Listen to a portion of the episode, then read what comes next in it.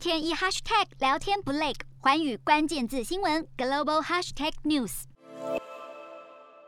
在双十国庆落幕一周后，国内有两份民调几乎同时间公布，一个是由联合报主持的两岸关系年度大调查，另一是中华亚太精英交流协会发布的总统国庆演说与近期台海局势民调。两份民调之间结果有着显著的差异，同时也凸显出台湾目前所面临的问题，民众对于两岸关系持续下探的担忧及认同转变。先不论两份民调的结果差异，我们大致可以看出国内主流民意对于两岸情势的反应及态度，除了有。整体两岸及国际形势的变化之外，更受到各个独立事件及政策论述的影响。不过，民调也有其局限性：一来因为抽样调查而有统计上的偏差问题；二来对于变数的解读与判断，恐怕也有顾此失彼的谬误。细看这两份民调结果，却有相当程度之落差。关键在于展开调查的问题设计及时程不同。首先，就调查本身的目的，联合报是连续十一年的定期民意追踪，而中华亚太精英交流协会则是针对个别事件及及议题的调查，再加上调查的时程不同，在结果的呈现上也会有所差异，相差一个月的民意恐怕也难以做对比。其中值得关注的是，在联合报的调查结果显示，蔡总统处理两岸关系的表现不满意比率高于满意度，且有比去年同期下滑的现象。但是中华亚太精英交流协会则是对于蔡总统两岸政策的满意度调查，呈现满意度明显高于不满意的比率，而会有如此差异，主要原因及变数就在于十月份的两岸形势变化。今年。十月初，共机扰台架次创新高，欧美国家齐声挞伐中共对台军事恫吓，破坏区域和平，以及蔡总统在双十国庆的演说提出四个坚持及中华民国在台湾七十二年的论述，加上国台办对台湾政府的批判，这势必对两岸局势及国内舆论带来影响。显然，就时态上的个别议题来看，民调必然会有迥然不同的结果。问题是，选在此时公布民调结果，倘若没有详加解释或补充说明，恐怕会造成国内民众的混乱，甚至是两岸。及国际情势的误判。不过，两份民调也有值得对话的地方，尤其是对于两岸军事对抗的面向，都显示台湾民众关注中国对台军事恫吓的行动，而这也是两岸关系转趋紧张的主要变数之一。台湾是民主国家，当政者必须遵循主流民意的走向，同时也要从形势发展中找出有利于国家发展的道路。其实，国内蓝绿阵营对于两岸各有不同的想象及期待，这在民主社会当中也是常态。只是，诚如蔡总统强调凝聚共识的重要性，链接。国际支持的同时，当权者也应该努力行塑国内和解，符合最大公约数的共识，才不会让敌人见缝插针，避免沦为大国竞争的棋子。洞悉全球走向，掌握世界脉动，无所不谈，深入分析。